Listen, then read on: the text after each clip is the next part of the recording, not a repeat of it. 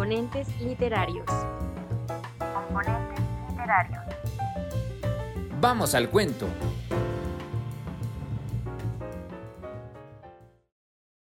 La Llorona de mi pueblo, por Héctor Sánchez Díaz.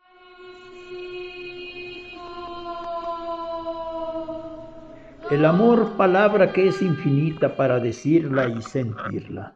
Y en todos los rincones del mundo la encontramos de miles de formas de que nos llegue o buscarlo. Una palabra, un suspiro, un saludo, una sonrisa y una mirada, etc. Así es como en el caso de buscarlo. Pasó en mi pueblo, dos mujeres que encontraron el mismo objetivo mirándolo y sintiéndolo de forma diferente. El amor es recíproco y no es propiedad privada. El amor es libre y debe estar en todas partes. Guadalupe y Félix, dos mujeres hermosas en la mera flor de la edad conforme a la naturaleza.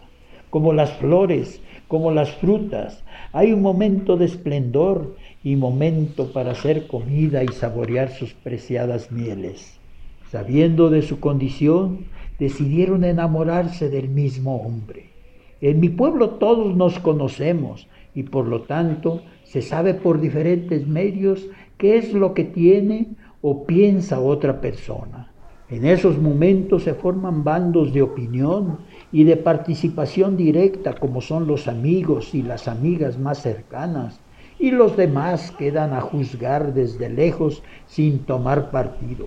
Solo al final de la batalla emiten su juicio en privado. Así comenzó la disputa por el amor de aquel hombre. Y por supuesto, una de las dos mujeres tenía que ganar. Después de las esperanzas de las dos, ganó Félix, mujer hermosa, con una cabellera hasta las corvas, lo que era muy apreciado para la época. Un pelo largo era sinónimo de feminidad y belleza. Se celebró la boda como en los cuentos. Su vida era de amor y mucha alegría, pero no contaba esta pareja de enamorados que la lucha no había quedado en paz. No contaban que según dicen que la mamá de Lupe sabía de brujería eso lo decían en el pueblo, que hacía todo tipo de trabajos, desde un brebaje para curar un mal menor, como también amarres para el amor. Aunque cuando la disputa la madre lo ignoró, ahora tenía que hacer algo para remediar el mal hecho a su hija por un descuido. Y para eso lo único que hicieron fue recoger algo del cabello hermoso de Félix para empezar la venganza. Para obtener el cabello hay un lugar donde se reúnen las mujeres por la mañana, un lugar común que por obligación la mayoría acude y este lugar es el molino de Nixtamal. Ahí es donde aparte de cumplir con hacer la masa, es el lugar donde todas las noticias buenas y malas se ventilan. Y se cree que ahí es donde alguien del partido contrario por encargo de las dolidas Recogieron el cabello enredado en el rebozo de Félix. Ahí empezó la desgracia de aquel feliz matrimonio. Esos cabellos que le quitaron del rebozo sirvieron para hacer que Félix, siendo una mujer trabajadora, amorosa y responsable de su marido y de su hogar, de la noche a la mañana haya transformado su personalidad. Era irreconocible tanto en la calle como en su casa. Empezó a beber alcohol todos los días. Aquella mujer respetable se convirtió en el pueblo en un mal ejemplo, causando desprecio y lástima por algunos. Fue cuando se empezó a especular sobre su cambio de conducta. Lo achacaban a que el marido le pegaba, otros que estaba poseída por el diablo, que la habían embrujado.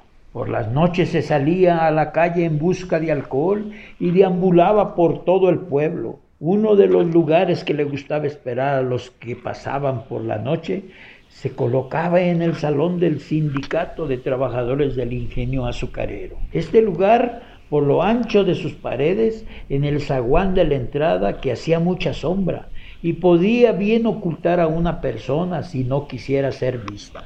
Ahí ella acechaba a los que pasaban a esas horas oscuras y cuando lo hacía ella en la oscuridad los llamaba. Y al tomarlos por sorpresa y oscuridad de la noche, corrían despavoridos. Hombres a pie y a caballo eran asustados diariamente. Les llamaba por su nombre y cuando pasaban estos volteaban a donde venía la voz y ella salía de entre las sombras con su ropa clara y su cabellera larga. Fueron tantos los espantados que tuvieron que pedir al comisario del pueblo que pusiera remedio ante este ser de ultratumba, ya que para eso era el comisario. ¿Quién sabe si esa función sea también de un comisario, la de lidiar con seres del más allá? Pero eso fue lo que el pueblo le pidió ya que todos sabían que por el salón del sindicato se aparecía la llorona.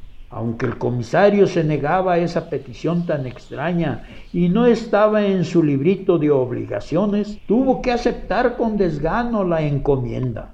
Preguntó todos los detalles a los que habían sido espantados, que cómo era, que cómo vestía, que cómo hablaba, y tantas otras cosas de las apariciones. Algunos llegaron a decir que los llamaba y los seguía flotando, que no pisaba el suelo y que de milagro se habían escapado de la persecución. Después de toda la información recabada y sabiendo el lugar y hora de las apariciones, el valiente comisario decidió enfrentar a la llorona. Se preparó con su pistola y una linterna, hasta un crucifijo llevaba si era necesario. Ya llegada la hora, el comisario emprendió al lugar del encuentro con la llorona. Iba en su caballo, volteando para todos lados en espera de la horrorosa aparición. Antes de llegar al zaguán del salón del sindicato, detuvo su caballo y se cercioró que no había nada, y siguió adelante. Pasó el zaguán y nada. Lo que no contaba el valiente comisario, que de donde salía era de la sombra del zaguán, y ya que no la vio, fue cuando salió y le llamó por su nombre. El comisario no sabía si meterle las espuelas al caballo o detenerse. La piel se le enchinó al reconocer que sí era verdad lo de la llorona. Se armó de valor y reflexionando en la oscuridad sacó su pistola y la linterna de mano que llevaba y le lanzó la luz ya que venía tras él y su caballo. Y lo volvió a llamar por su nombre al tiempo que se acercaba, pero ya con la linterna enfocada no era otra cosa que Félix. Y ya junto a él éste la regañó y le dijo que ya no estuviera espantando a la gente, que se fuera a dormir a su casa y ella le contestó que solo les hablaba para que le prestaran algo de dinero para comprarse otro alcohol, que no sabía por qué a los hombres que pasaban y les hablaba corrían. El comisario sacó dos pesos de su bolsillo, se los dio con la promesa de que se fuera a su casa y que no pidiera más. Así fue como la llorona desapareció entre la oscuridad de la noche y de mi pueblo.